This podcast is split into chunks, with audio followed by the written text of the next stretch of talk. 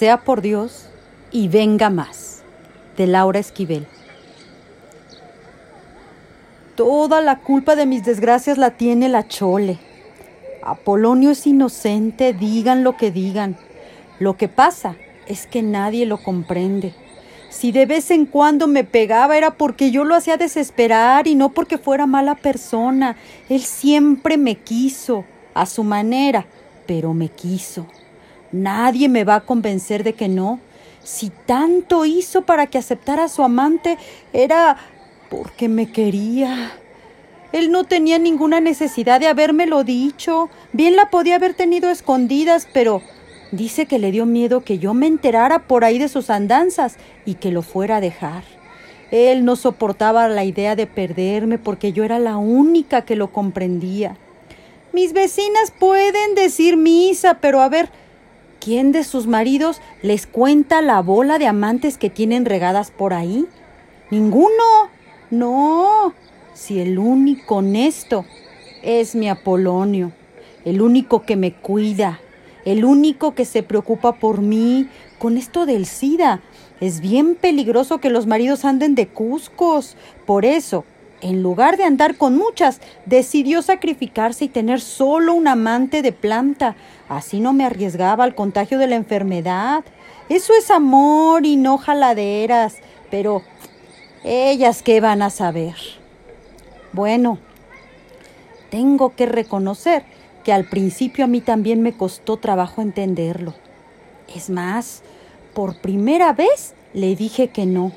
Adela, la hija de mi comadre era mucho más joven que yo y me daba mucho miedo que Apolonio la fuera a preferir a ella, pero mi apo me convenció de que eso nunca pasaría, que a Adela realmente no le importaba. Lo que pasaba era que necesitaba aprovechar sus últimos años de macho activo porque luego ya no iba a tener chance. Yo le pregunté que por qué no lo aprovechaba conmigo y él me explicó hasta que lo entendí que no podía que ese era uno de los problemas de los hombres, que las mujeres definitivamente no alcanzamos a entender. Acostarse conmigo no tenía ningún chiste, yo era su esposa y me tenía a la hora que quisiera. Lo que hacía falta era confirmar que podía conquistar a muchachitas. Si no lo hacía, se iba a traumar, se iba a complejar y entonces sí, ya ni a mí me iba a poder cumplir y eso sí que me asustó. Le dije, pues que estaba bien, que aceptaba que tuviera su amante. Entonces me llevó a Adela para que hablara con ella, porque Adelita, que me conocía desde niña, pues la verdad es que se sentía bien apenada y quería oír de mi propia boca que yo le daba permiso de ser la amante de mi Apolonio. Me explicó que ella no iba a quedarse con él, lo único que quería era ayudar en nuestro matrimonio y que era preferible que Apolonio anduviera con ella y no con otra cualquiera que sí tuviera interés en quitármelo. Yo le agradecí sus sentimientos y me parece que hasta le bendije. La verdad, yo estaba más que agradecida porque ella también se estaba sacrificando por mí. Adela, con su juventud, bien podría casarse y tener hijos, y en lugar de eso estaba dispuesta a ser la amante de planta de Apolonio, no más por buena gente. Bueno, el caso es que el día que vino hablamos un buen rato y dejamos todo aclarado, los horarios, los días de visita, etc. Se supone que con esto yo debería de estar bien tranquila. Todo había quedado bajo control Apolonio se iba a apaciguar y todos contentos y felices, pero no sé por qué yo andaba bien triste. Cuando sabía que Apolonio estaba con Adela no podía dormir. Toda la noche me la pasaba imaginando lo que estarían haciendo. Bueno, no necesitaba tener mucha imaginación para saberlo. Lo sabía y punto. Y no podía dejar de sentirme atormentada. Lo peor era que tenía que hacerme la dormida, pues no quería mortificar a mi apo. Él no se merecía eso. Así me lo hizo ver un día en que llegó y me encontró despierta. Se puso furioso. Me dijo que era una chantajista, que no lo dejaba gozar en paz, que él no podía darme más pruebas de su amor y yo en pago me dedicaba a espiarlo, a atormentarlo con mis ojos llorosos y mis miedos de que nunca fuera a regresar. ¿Que acaso alguna vez me había faltado? Y era cierto, llegaba a las cinco o a las seis de la mañana, pero siempre regresaba. Yo no tenía por qué preocuparme. Debería estar más feliz que nunca y sabe Dios por qué no lo estaba. Es más, me empecé a enfermar de los colerones que me encajaba el canijo Apolonio. Daba mucho coraje ver que le compraba a la Adela cosas que a mí nunca me compró, que la llevaba a bailar cuando a mí nunca me llevó. Bueno, ni siquiera el día de mi cumpleaños cuando cantó la Celia Cruz y yo le supliqué que me llevara de puritita rabia. Los ojos se me empezaron a poner amarillos, el hígado se me hinchó, el aliento se me envenenó, los ojos se me disgustaron, la piel se me manchó. Y ahí fue cuando la chole me dijo que el mejor remedio en esos casos era poner en un litro de tequila un puño de té de boldo compuesto y tomarse una copita en ayunas. El, el tequila con boldo recoge la bilis y saca los corajes del cuerpo.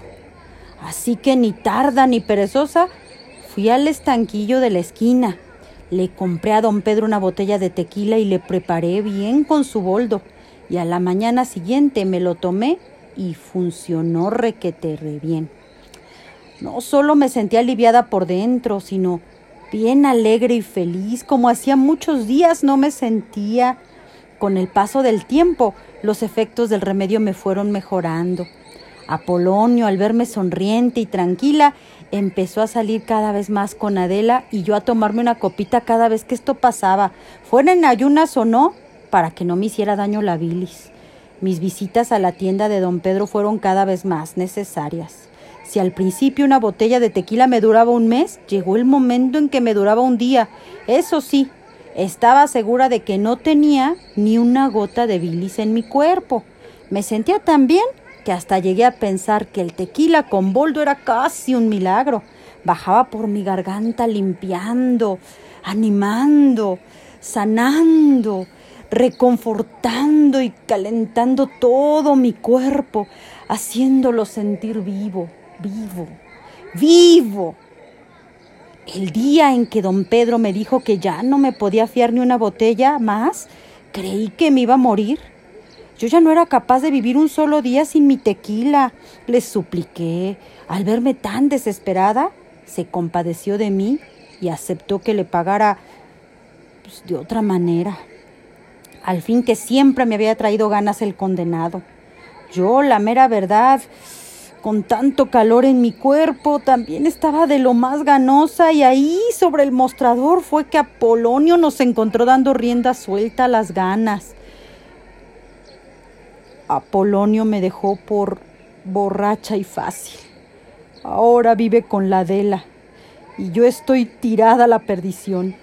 Y todo por culpa de la pinche chole y de sus remedios.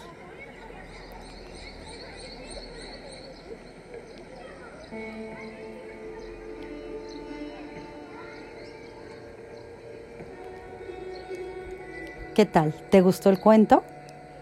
Este cuento fue tomado de para leer de boleto en el metro número 8. Espero que te haya gustado y si quieres saber más del cuento, no olvides visitar Opúsculo de Medianoche www.opusdemedianoche.blogspot.com. Ahí encontrarás más sobre la autora, un análisis psicológico del cuento y sobre el cuento también. Mi nombre es Alma Leirda y nos vemos en otra historia.